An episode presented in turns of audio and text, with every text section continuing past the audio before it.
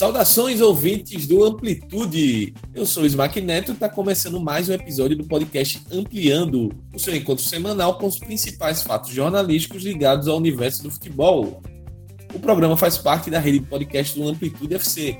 Também conta com La Plantilha, com tudo sobre a La Liga, o de primeira com o melhor da análise sobre o futebol feminino, o Banho de com tudo sobre o futebol do Nordeste e os dois toques, com a visão aprofundada sobre diversos aspectos do futebol. Para acompanhar tudo isso, você também pode procurar por Amplitude nas mais diversas plataformas. A gente está no Spotify, no Apple Podcasts, Cashbox, YouTube, Post Addicted, Google Podcasts e demais agregadores. E para além desses dessas plataformas de podcast, você também encontra os nossos podcasts no site do HTA Esportes, no htaesportes.com.br. Aproveita e segue a gente também nas redes sociais, Twitter, Facebook, Instagram YouTube e Medium.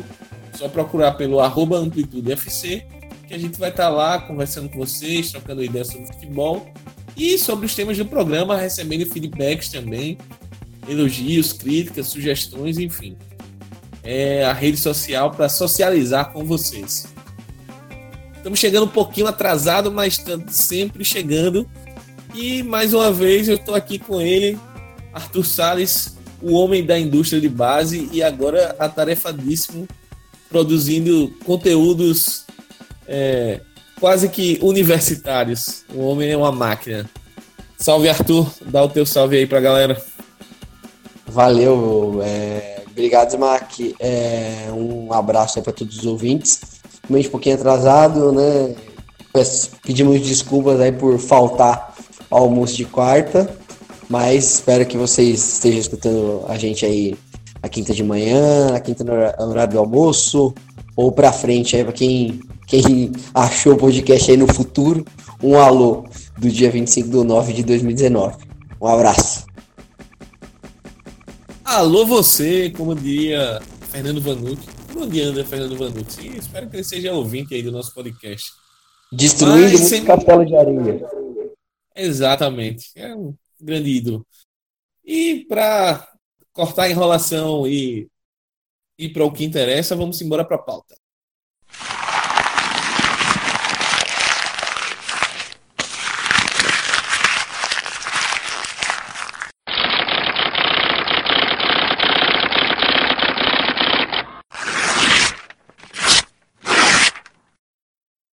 Começando ampliando, e o grande tema dessa semana foi a festa da FIFA, do prêmio The Best, a premiação do, do dos melhores e melhores, é, tanto no futebol feminino quanto no masculino, que um ano de Copa do Mundo Feminina é tão.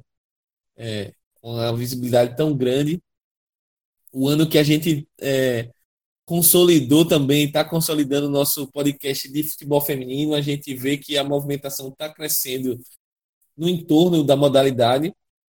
Mas a premiação foi espetacular. A gente vai tratar alguns pontos que a gente considera interessante para nossa abordagem sobre o futebol, a abordagem que o Ampliando busca. E para começar, a gente escolheu um personagem que foi premiado na festa.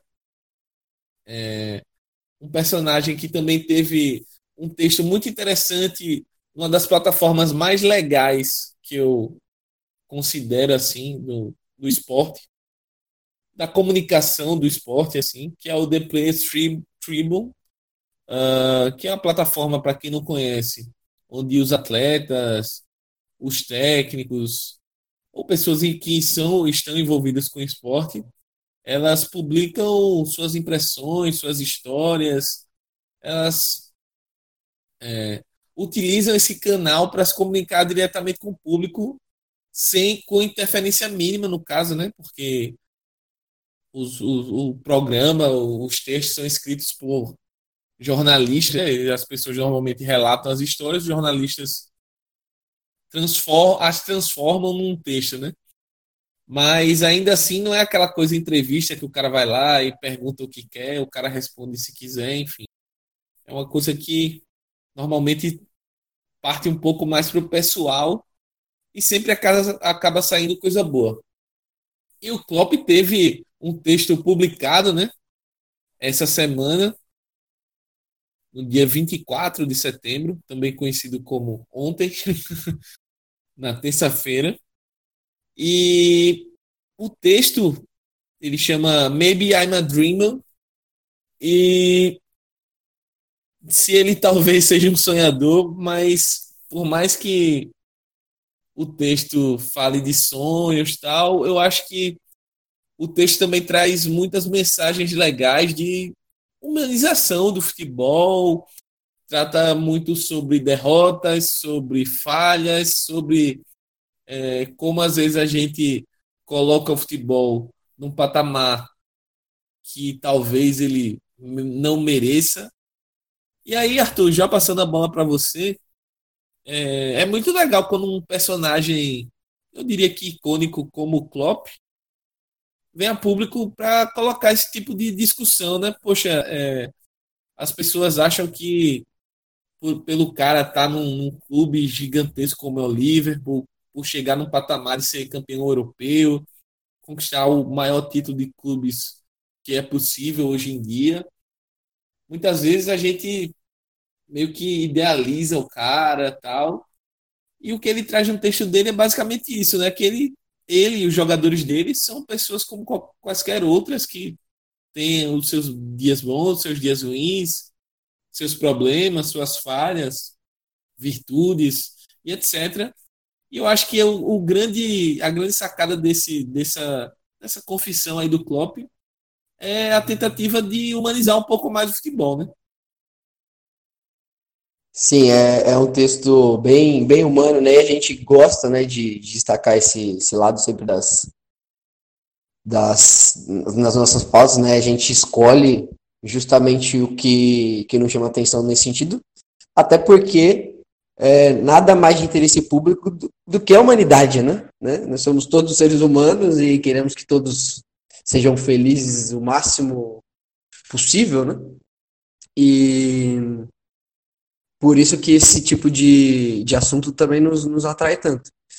E ele consegue passar isso muito bem. Acho que o que mais me tocou, né, lendo, lendo o texto dele, é a questão, né, e o, com o perdão das palavras, tirem as crianças da sala, mas a questão das cagadas que ele fez ao longo da, ao longo da carreira, né, principalmente, né, as decisões erradas que ele tomou por, por não ter ainda tanta experiência e tudo mais, e isso aproxima de qualquer pessoa, né, você você está começando a fazer alguma coisa, você ainda não não tem toda a experiência, não tem toda a manha, né, acaba cometendo um erro bobo aqui, outro ali, enfim, e parece que esses caras eles não passam por isso, né? Porque é mais um cara como o Klopp conseguiu tantas vitórias aí no, no Borussia Dortmund, né, no momento de transição do clube e, e o Liverpool também ajuda, ele também ajudou muito nesse processo. E como ele mesmo diz, né, sobre o futebol, né, e, obviamente que ele não fez isso sozinho.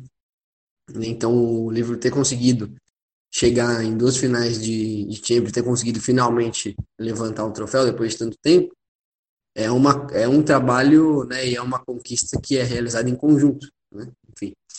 E, e, ele mostra muito isso, né? É, é, bem bacana. Né? E outra, outra parte muito humana, né? É a preocupação. É, é, é, primeiro, o entendimento dele muito claro de que o futebol, apesar de ele ser apaixonante, né, ele não é tão importante assim, né? É uma frase bem bacana do texto é que nada do que acontece no campo é um problema real, né? É realmente, ou se você quiser uma outra tradução, é realmente um problema, né?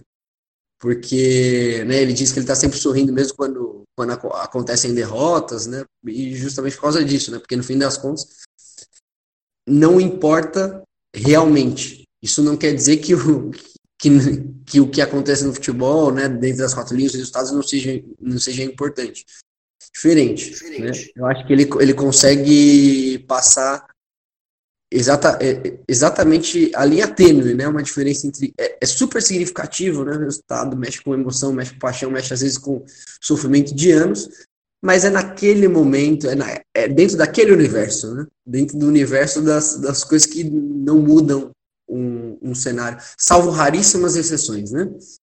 É, mas um cenário muito difícil. Arthur, é, aproveitando esse gancho aí, só para colocar uma frase célebre do, acho que Nelson Rodrigues que falava que o futebol era a coisa mais importante dentre as menos importantes. Eu acho que o texto do Klopp ele coloca mais ou menos é, nesse sentido. Ele obviamente valora o que é o futebol, para representa a emoção para as pessoas, etc.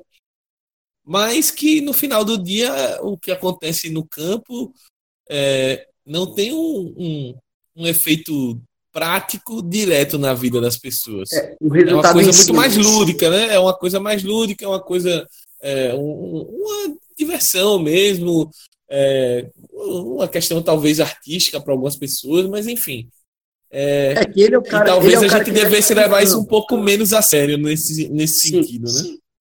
Ele é o cara que mexe com o campo, né? Então, assim, o, o, o sucesso dele ou não, ele, tá, ele acaba impactando muito mais o resultado no final das contas, né? Lógico, o desempenho que vai levar ao resultado, enfim. Mas talvez, assim, se a gente extrapolar muito, a gente pode pensar em, em, importâncias do futebol quanto à comunidade, quanto ao sentimento de pertencimento, que esses realmente eles têm um impacto social assim mais prático na vida das pessoas.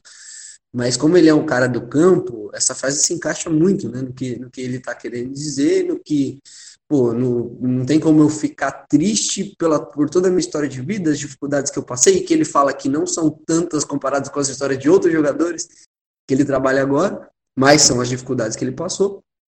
É, enfim, e agora eu estou vivendo um sonho, né? Como ele mesmo disse. Então é muito bacana mesmo você ver, você consegue ver uma pessoa. E além disso, né? Para terminar essa parte do Klopp, fala sobre essa questão da preocupação com realmente fazer algum é, é, fazer algo de positivo, né, algo de positivo na prática, algo de, de útil, enfim, né, do, sobre o sentimento dele, né, que isso, isso é muito pessoal também. Mas e aí ele resolveu se juntar a uma iniciativa que é de alguns anos já, né, que é do Juan Mata, que é de juntar o, jogadores do mundo inteiro, e podem ser os jogadores de elite, que esses né, têm mais recursos, mas alguns outros né, que não, não, não ganham os milhões que a gente sabe que, que, os, que os maiores jogadores ganham, né, juntar esses jogadores para contribuir com 1% de, de, dos seus ganhos né, mensais para para uma ONG né, que o, que o Romato organizou, que distribui recursos para primordialmente para projetos envolvendo futebol e jovens, né, ao redor do, do mundo, né? O, o Klopp, por exemplo, ele cita alguns projetos da África, no Zimbábue, no Camboja, na Índia, na Colômbia, no próprio Reino Unido e na própria Alemanha. Mas eu, essa organização aí, que é a Common Goal, né, ela, ela atua em alguns outros países. E a gente não, não vai entrar muito nesse no mérito né, de como é a atuação, enfim, mas essa ideia, né? Ele, ele tem essa preocupação e ele passa essa preocupação no texto. Acho que o texto ele também tem essa um que oportunista positivo, né?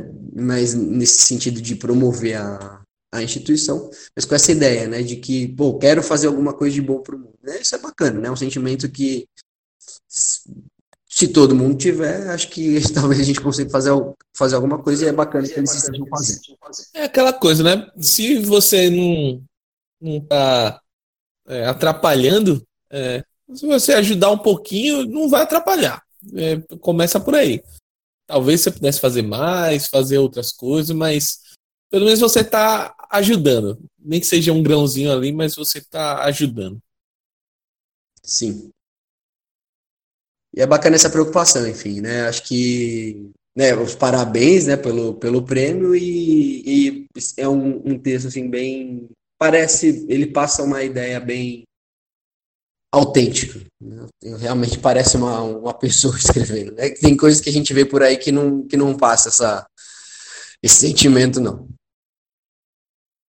É verdade. E aproveitando é, a menção aí ao Common Goal, ao Klopp ter vencido, ele superou na eleição o Guardiola, que dois rivais da Premier League dele, na verdade, né? O Guardiola que foi o campeão inglês e o Maurício Pochettino que acabou sendo derrotado por ele na, na final da Champions League.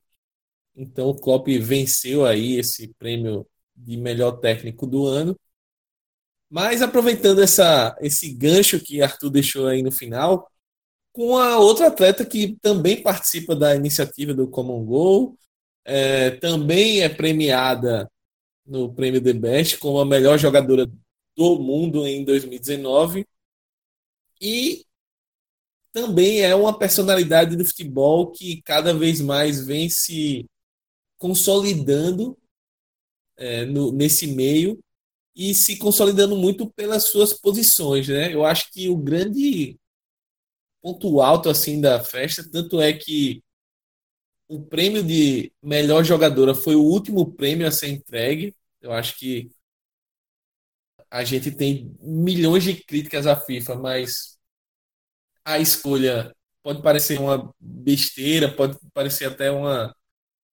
é, uma questão de estar tá fazendo média, o que talvez seja também, provavelmente seja, aliás mas ainda assim é, é muito simbólico e é muito representativo.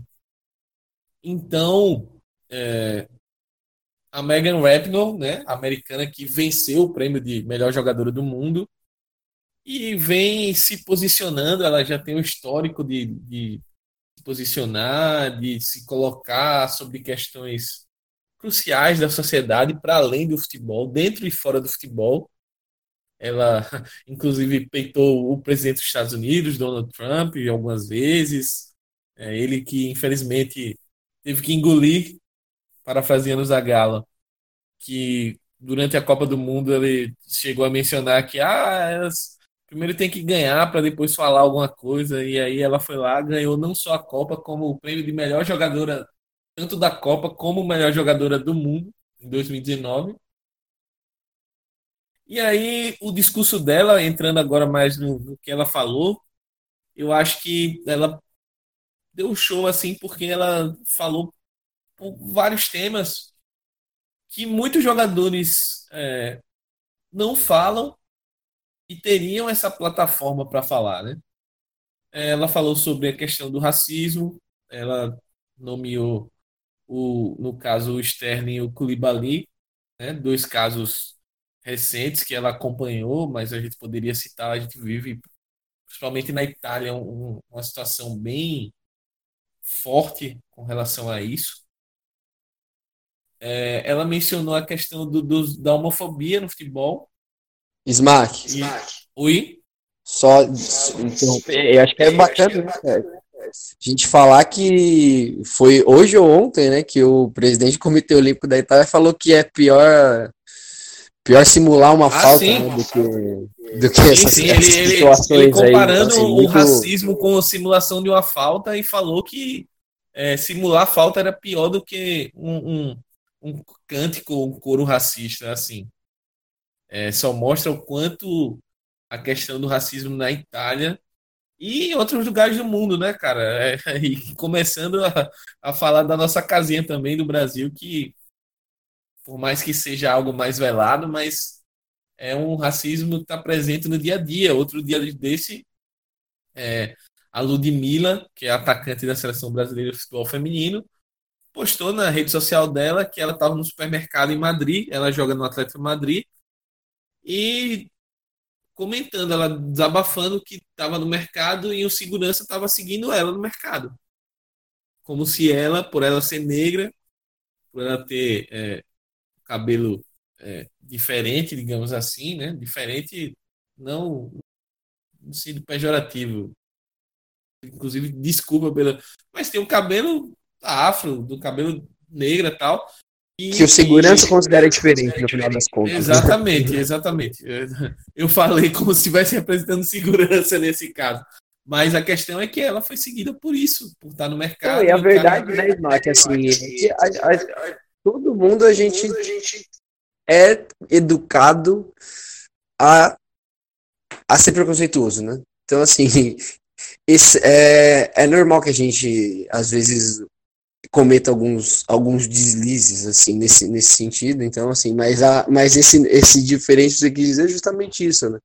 Sim, é o que a gente é, é ensinado a achar que é, que é diferente, né, que não é dentro do padrão, né, que, que é considerado normal, e aí isso influencia tanto a gente, né, a, a falar esse tipo de coisa no, nossa, no nosso convívio, quanto um segurança agir dessa, dessa maneira, no final das contas. E ela reclamou né, desabafando que isso, isso aconteceu em Madrid, mas que ela já tinha vivido a situação diversas vezes aqui no Brasil também, como milhões de pessoas também convivem todo dia, né? Então, assim, é, é revoltante mesmo, por isso tão, tão importante que, que uma pessoa que tem essa visibilidade como a Rapino, ela consiga, ela, ela se expresse, né? Quando tem oportunidade.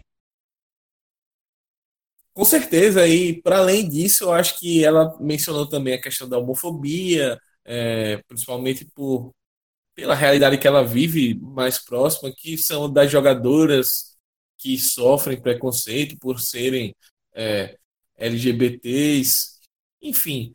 Mas eu acho que o grande ponto que eu queria até passar a bola para você, Arthur, para a gente discutir melhor, é a convocação dela para outros atletas é, seja do masculino, seja do feminino, para que eles utilizem essa plataforma que eles têm. Pô, se a gente for pegar aí os maiores é, jogadores do mundo, etc., esse cara, esses caras têm é, milhões e milhões e milhões de seguidores em, em Instagram, em, em Twitter. E o que esses caras falam é propagado numa mídia todas as mídias, entendeu? Eles têm um canhão muito forte assim. E aí eu volto e eu lembro que a gente teve mais ou menos esse tipo de conversa em episódio anterior e eu mencionei o exemplo dos jogadores é, e atletas do, dos esportes americanos que têm um engajamento muito grande assim nesse nesse sentido de se posicionar, de se colocar. E eu achei legal que ela talvez até por essa viver um pouco mais próximo dessa realidade americana ali, do, dos caras se posicionarem, ela ter convocado é, atletas a fazerem o mesmo, a se posicionarem, a lutarem por essas causas, que ela mencionando no discurso dela, se todo se todas as pessoas se indignassem com o racismo, é, da mesma forma que se indignaram o Koulibaly quando ele sofreu, ou o Sterling quando ele sofreu, ou quando as meninas são é, assediadas, entre aspas, é, quando sofrem algum tipo de preconceito LGBT. Enfim, se todo mundo, principalmente esses grandes atletas, se posicionassem de uma forma mais contundente, eu não vou dizer que não existiria, mas eu acho que o futebol, como ela sugeriu no discurso, poderia ser uma plataforma de, de para auxiliar essas mudanças na sociedade, né? É, sem, sem dúvida, né? É, e assim, aí falando já do nosso próximo assunto, né? Ainda no, no The Best, a premiação da FIFA, né? De ontem, o próprio Messi, né, se você for pensar, e aí usando como exemplo, né? Não apontando o dedo como se ele tivesse que fazer alguma coisa, se cada pessoa sabe o que tem que fazer, o, o, o que incomoda, o que não incomoda, enfim, né? A questão não é essa, né? Longe disso. Mas ele não, não reclama, né? Não se posiciona nem em relação a, a bagunça que é, que é a seleção argentina, né? Que a gente vê e disputou a Copa América com um técnico que ainda não estava preparado, enfim. Assim, ele, não se posiciona nem isso, né? então, nem, nem quanto, a, quanto a uma questão que é de, de interesse dele, né? De, de dentro do campo, né? E ele teria todo, todo o poder, né, para fazer isso, né? Sendo quem é. Então, assim, é um pouco assustador. Usando o exemplo do Messi, como a gente vai usar, né, mais para frente, inclusive, usando o, o exemplo do Messi, que como ele é um cara incontestável tecnicamente, é, o, o, os meios de represália eles seriam muito menores, né? Pelo menos em teoria.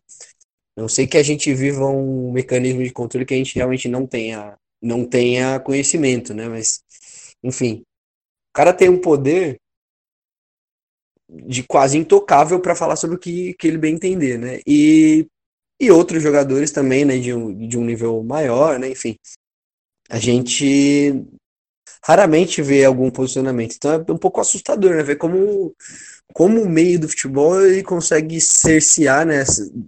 Talvez até na, na própria raiz, né? Talvez até na própria formação. É, a gente, em relação ao Brasil, dá para falar com certeza que a formação ela, ela influencia né, nessa,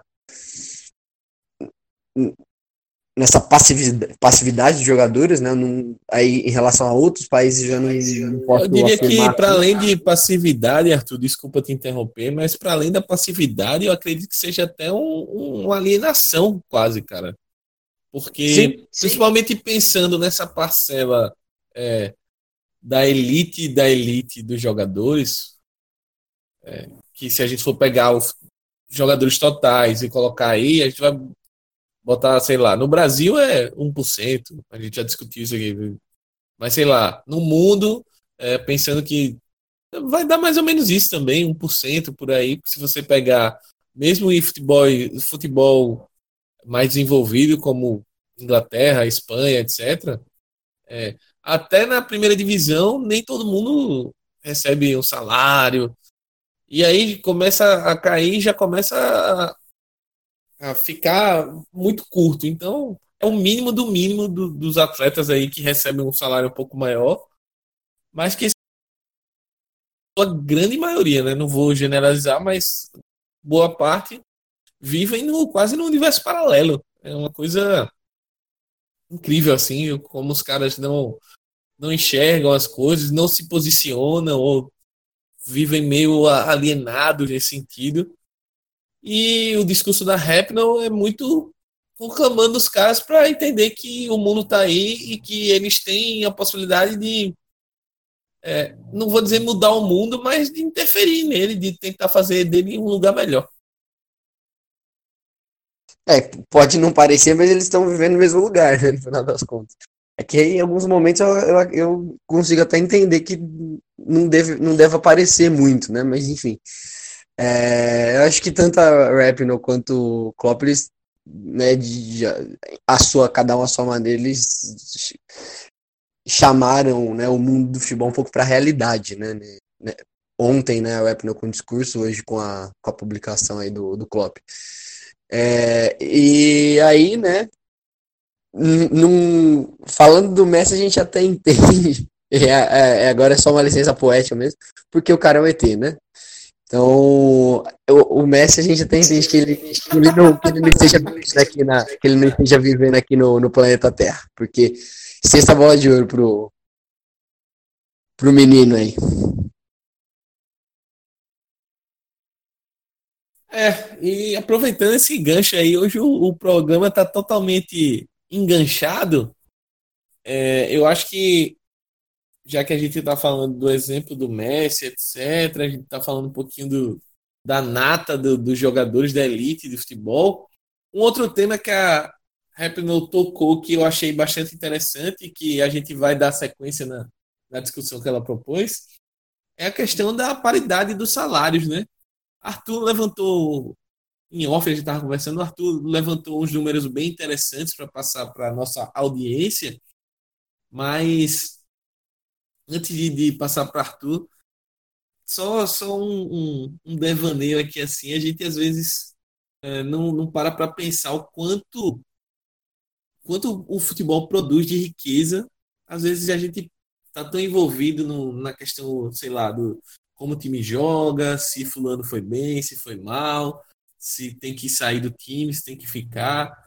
A gente às vezes perde a noção do quanto dinheiro o futebol movimenta é, do quão dispare as situações de futebol feminino e futebol masculino é, estão, é, do quanto a, as mulheres têm uma, um déficit que não, não acontece por culpa delas. É bom a gente deixar muito claro isso. E o quanto o meio do futebol é um, um, um do futebol de alto rendimento, né? o futebol do mais alto nível, o quanto ele é um, universo paralelo mesmo, assim, do, do, mundo. Eu acho que Arthur pode trazer melhor os números aí, mas é, é, um universo paralelo, cara. Não tem, não tem como tratar de outra forma, assim. A quantidade de dinheiro que os caras ganham. E aqui eu não tô querendo discutir se é justo, injusto, etc. Só que é, é, é, é muito, é muito. E talvez eu falei que não queria discutir, mas talvez a gente tenha que, em algum momento, discutir isso. Mas, Arthur, é, conta para o pessoal aí aqueles números que você estava me contando, que, que tem coisa bem, uma comparação bem, bem forte aí, bem interessante. É, tem coisa bem pior, né? É, Se você né, citou aí que esse universo aí, né, dos, dos, dos grandes jogadores homens de elite, né, ele é um universo paralelo e tomara que, que as principais jogadoras elas também elas cheguem nesse patamar trazendo, né, o, o futebol delas para cima também. E eu acho que com a liderança de uma de uma jogadora como a como a Rapino tende a ser menos desigual nesse esse, esse sistema todo, claro que uma pessoa só, principalmente uma jogadora, né, que não tem o poder de decisão, né, ela não, não vai conseguir ter o impacto que ela deseja, mas enfim, ela simbolicamente é muito bacana, mas se esse universo ele já é, já é totalmente paralelo, né, à realidade dos outros jogadores e da sociedade de uma maneira em geral, eles estão bem longe, e olha que a gente está falando do ET, né, estamos falando do ET, eles estão bem longe do pessoal que realmente manda no mundo, né? que é aquela turminha aí bem bacana, bem simpática dos, dos 1% mais rico, né? Que são aí cerca de 20, cerca não, né? Nesse, nesse patamar a gente não tem cerca não, são 26 pessoas mesmo. Né? É, esses números todos que eu vou passar, eu vou passar as, as fontes de uma vez, é, é, porque aí a gente não precisa ficar citando no meio, né? A gente passa, vai com o número direto que eu acho que fica mais fácil para o pessoal escutar. Pelo menos eu acho que eu, eu ia gostar mais né, de ouvir assim. O, a gente pegou, né, para fazer essas, esses cálculos que a gente fez na lista da Forbes desse, dessa temporada aí, né, de 2019, né, é, com os maiores salários né, do, do esporte mundial, e mais se lidera essa lista. Nós temos aí é, o relatório da Oxfam, né, que é uma ONG internacional aí que investiga a desigualdade no mundo, em relação ao ano de 2018, né, que foi publicado esse ano, mas em relação ao ano de 2018. E aí dá para a gente ter uma noção né, do, das disparidades. Então, se a gente está falando do topo, do topo, do topo do futebol mundial, o cara que é o sexta, tem seis bolas de ouro, né? Aí juntando os prêmios todos, mas enfim, né? É, e né, joga no maior time, tem os maiores patrocínios e tudo mais. É, esse cara, para conseguir a renda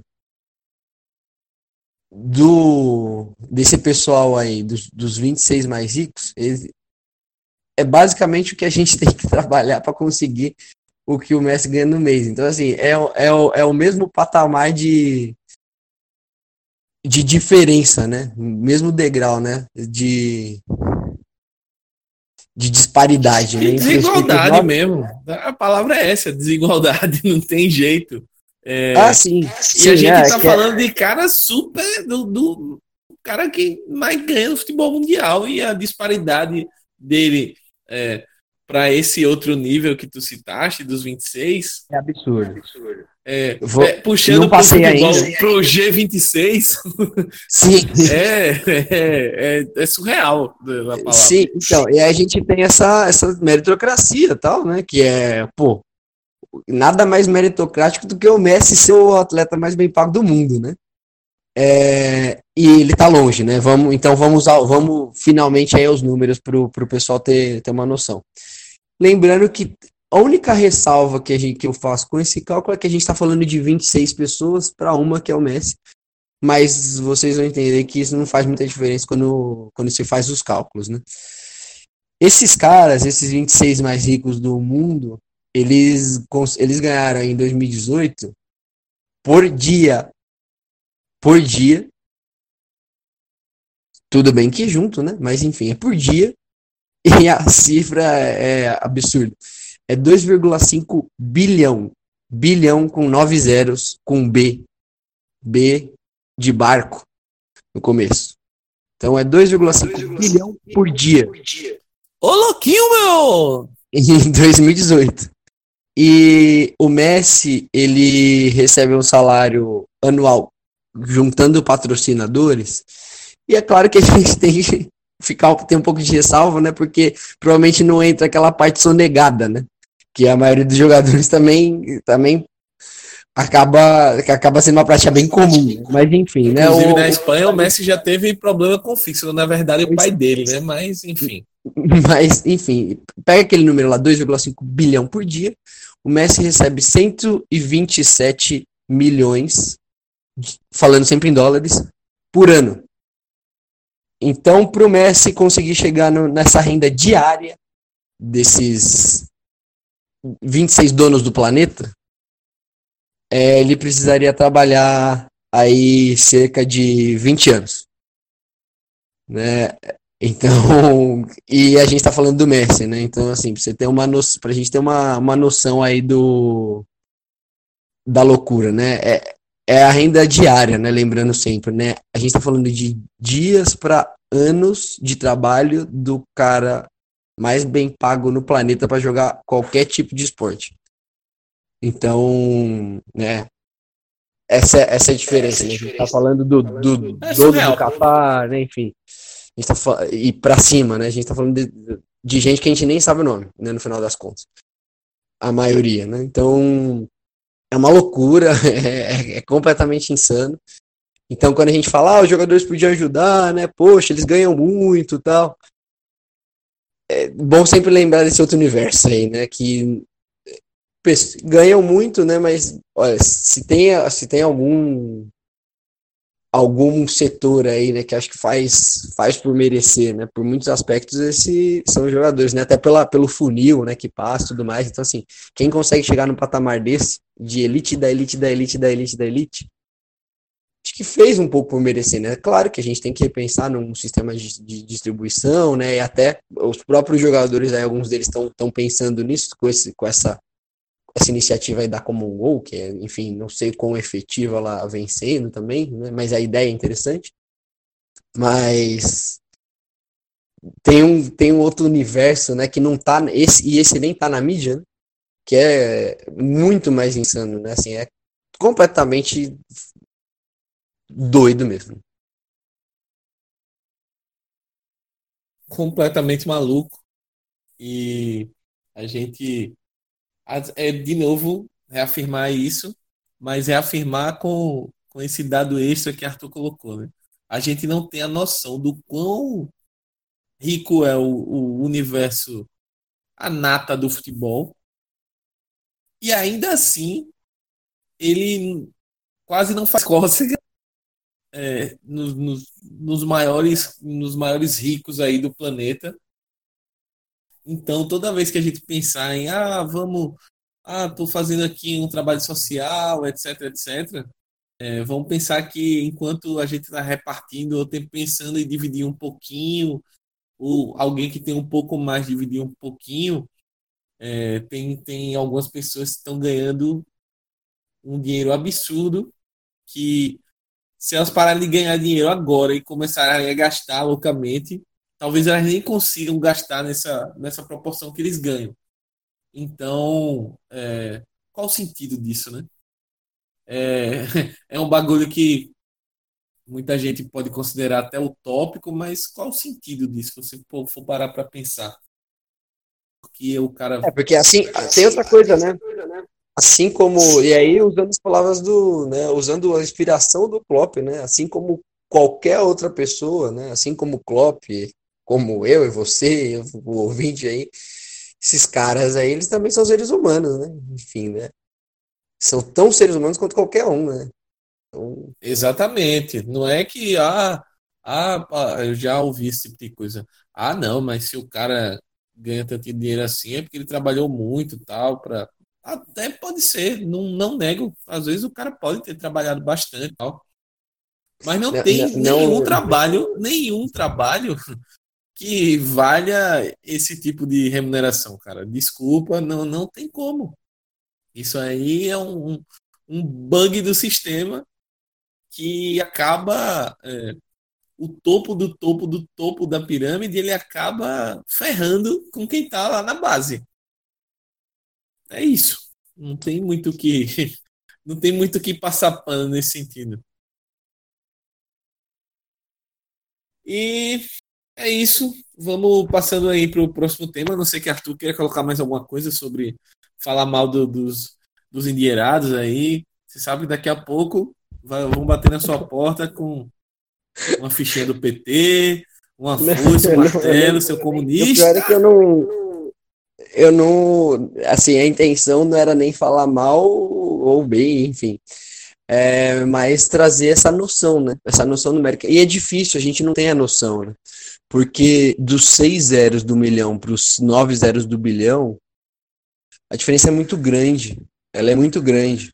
Né? Tem, tem uma. Gigante. Uma outra referência aí que eu, eu vi algum tempo atrás, né? Falando que para você contar até um milhão, né? Contando uma vez por segundo, você demora alguns minutos, algumas horas, enfim. Mas para contar até bilhão, você demora alguns anos, assim, nove anos, dez anos, sabe? Então, assim, a gente não tem noção da diferença, entendeu? E aí eu acho que essa essa referência com o salário do Messi, né? Que é uma coisa que a gente parece um pouco mais próximo pra gente, porque tá na mídia sempre, a gente sabe quanto é e parece que é muito, né? Cara que mais ganha dinheiro jogando futebol no mundo deve ser o cara que deve estar perto dos mais ricos do mundo, né? Mas a gente vê que não, que não é isso. É, a gente vê que não é isso e pensando aqui, é, se tornando quase um sonhador, como, como o Klopp intitulou o texto dele no The Players Tribune, é, falando nessa questão de dividir a, a riqueza e uh, reavaliar o quanto você é, realmente precisa para viver no, no, mais absoluto conforto, jantando nos melhores lugares, mas ainda assim, é, talvez não seja tão necessário essa quantidade toda de grana. E a gente vai agora para um, um, um outro nível, né? Vai pro, pro outro espectro quase. Que é o caso do cara que não tem nada e ainda divide com, com a paixão dele, que é o futebol. Esse é um caso que chamou bastante atenção minha, do Arthur, que é o caso do torcedor Railson Silva, vascaíno, vascaíno de Patos, na Paraíba, uma cidade para quem é do Nordeste, quem, quem gosta de São João, tem um São João muito bom em Patos. Um abraço para minha amiga Ninha também, se ela estiver ouvindo. Mas a questão é que esse cara, ele é vascaíno e muita gente contesta, né? Ah, o cara lá em Patos, tal, nem, nunca nem viu o Vasco, tal. Não é vascaíno mesmo, tal. Só que o Railson eu, acho que as pessoas teriam um pouco de dificuldade para contestar o, a torcida dele por conta desse gesto. Ele resolveu vender a bicicleta dele para ajudar o Vasco. Ele viu a campanha da vaquinha online que o clube criou para construir o centro de treinamento, é, vendeu a bicicleta dele por 130 reais e doou a campanha. Detalhe: essa bicicleta ele usava para ir para o trabalho dele. Ele usava a bicicleta para se locomover no trabalho dele. E ele desistiu e agora ele vai exercer a profissão dele de sapateiro indo a pé. Ele caminha mais ou menos 20 minutos e vai para a sapataria onde ele trabalha. E aí eu me pego, Arthur, pensando, poxa, a gente tava falando de cifras tão gigantescas, o cara. É, caras que. caras que ganham uma riqueza absurda, que o Messi precisava trabalhar a vida inteira para ganhar um dia de, de trabalho dos caras. E aí a gente pensa, pô, o cara que tem dificuldade até para sustentar a família dele e vai lá e vende a bicicleta e não foi para, sei lá, comprar um presente para a mulher, para a filha. Foi para dar para o clube dele, de coração, para o Vasco. E aí a gente pensa, voltando lá no que o Klopp falou, né? Pô, mas o futebol, ele não é uma coisa. É, ele não é. Não, não existe um problema no futebol, tal, nenhum problema do futebol é realmente importante, etc. Só que para esse cara, o Vasco é, não deixa de ser uma parte significativa da vida dele, né? É meio uma, a loucura do futebol que inspira a gente a fazer esse tipo de, de coisa. E bacana que depois ele acabou sendo convidado pelo, por algumas pessoas do clube organizaram para ele ir assistir um jogo lá em São Januário, conhecer o clube, é, ganhar uma camisa oficial do clube, enfim. Inclusive comprar outra bicicleta para ele, mas é, a gente vê o que o torcedor que é apaixonado é capaz de fazer pelo seu clube, né?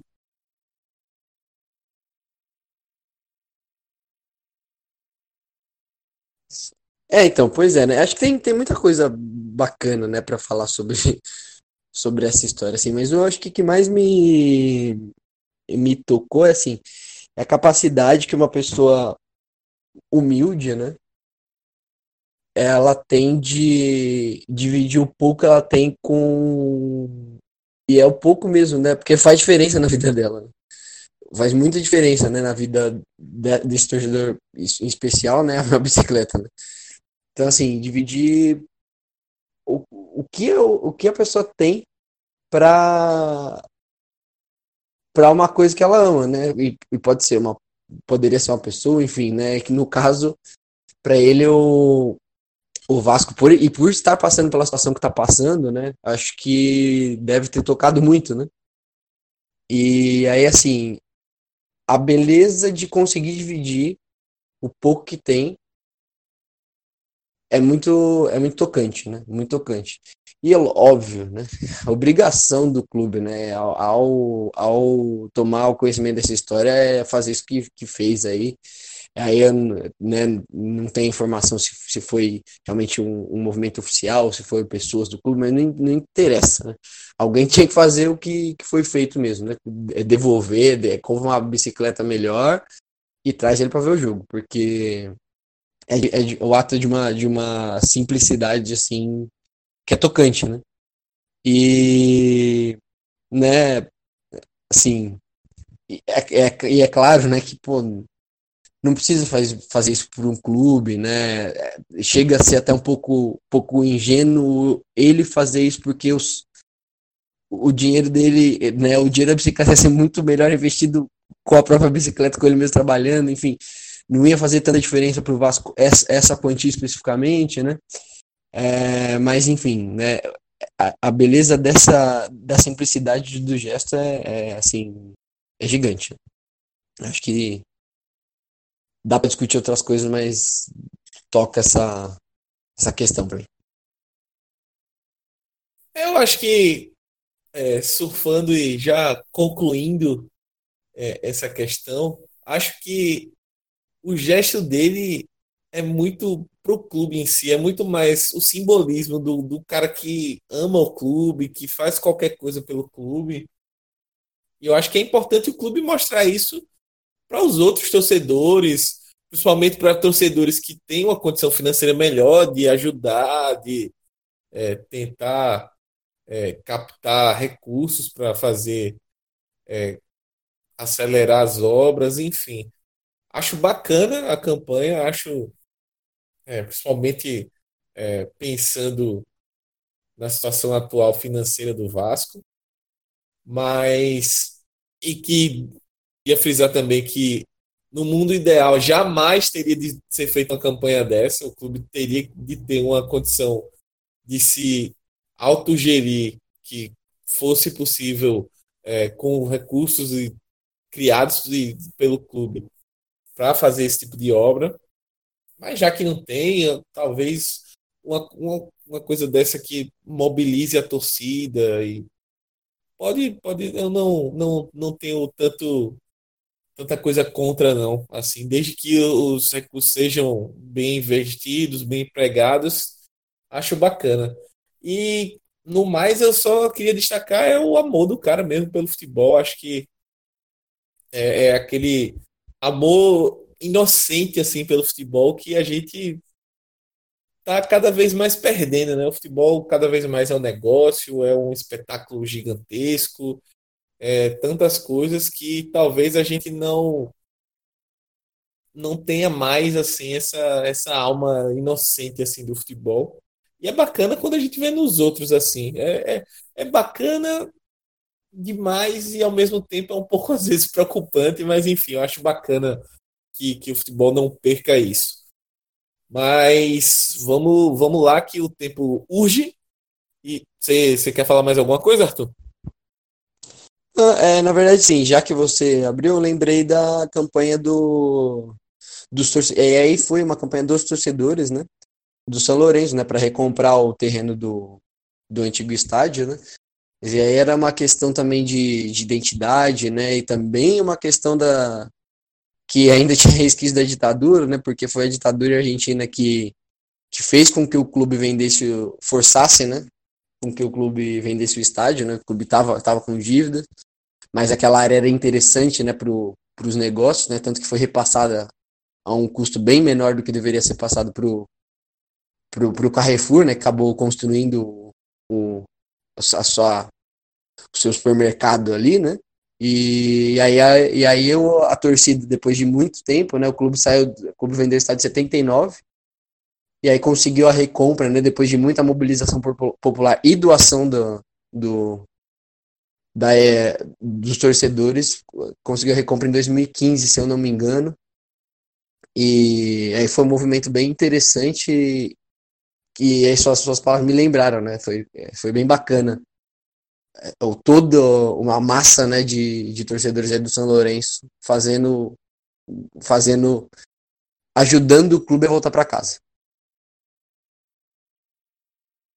Voltar para o gasômetro, né, antigo, a história do São, Lourenço é bem, bem legal, bem interessante, como o Arthur mencionou.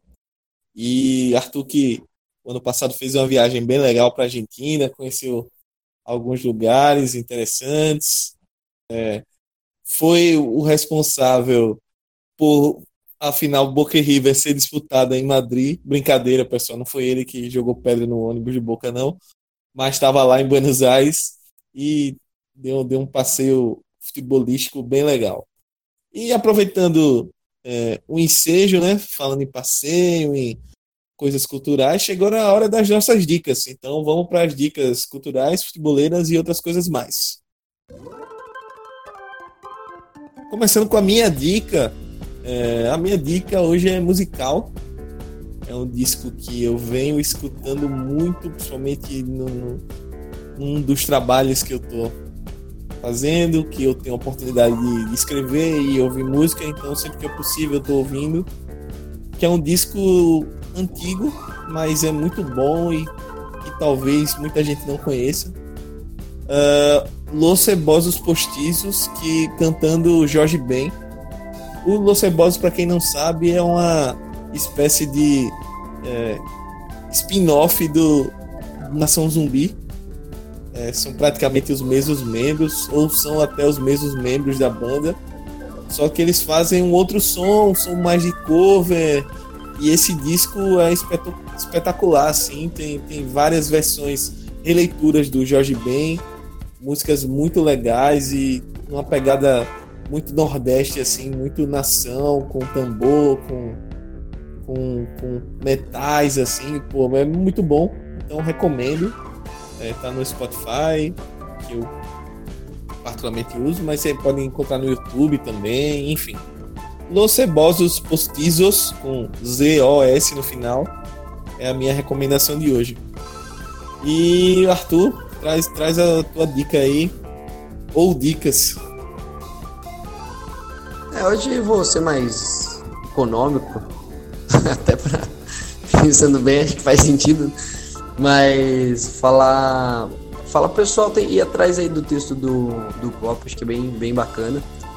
É, ele tá em inglês, mas também se você procurar, você consegue ver as principais frases aí. Elas foram bem citadas, né?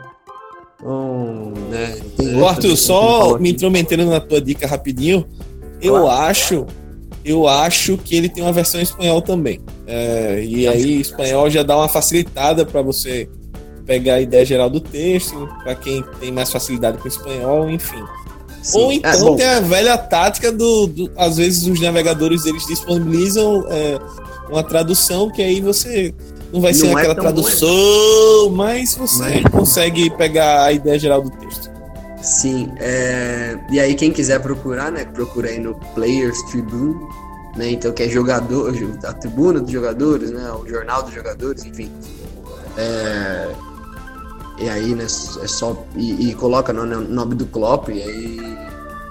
Ou o título, né, também, Maybe I Am Dreaming, né? É, em, no inglês. Então, enfim. Se procurarem aí, com certeza vocês vão, vão achar. É, e tá bem bacana, né? A gente já falou bastante sobre ele no começo, então. É isso daí. É isso daí, é, Arthur. Vamos chegando a mais o, o final do, do Ampliando oitava edição aí já. As ruas sabem, as ruas conhecendo o Ampliando. E para você que chegou até aqui no final, recomendo que você dê um, um like aí, compartilhe o programa se seu amigo, seu vizinho, sua família não conhece, compartilhe ampliando, faz a gente chegar em mais, mais gente, avalia positivamente se você estiver no, no Cashbox, no, no Apple Podcast, no, no iTunes, ou mesmo no Spotify, você pode dar o um coraçãozinho lá, que ajuda a gente bastante a ter o nosso trabalho mais reconhecido. Arthur, valeu, mais um programa na conta. Grande abraço e manda o teu salve despedida aí pra galera. Valeu, pessoal. É um grande prazer dividir mais um ampliando com vocês, Mac. É, vamos ser econômico de novo, então. Até a próxima, gente. Boa noite, Prismac. Bom dia, boa tarde, boa noite para quem estiver ouvindo a gente. Abraço. É isso. Uma versão econômica hoje do Ampliando. Uma versão sustentável, né? Pegando a palavra da moda. E é isso. Quem gostou, gostou. Quem não gostou, morde as costas, és. E até a próxima, galera. Tchau, tchau. Abraço.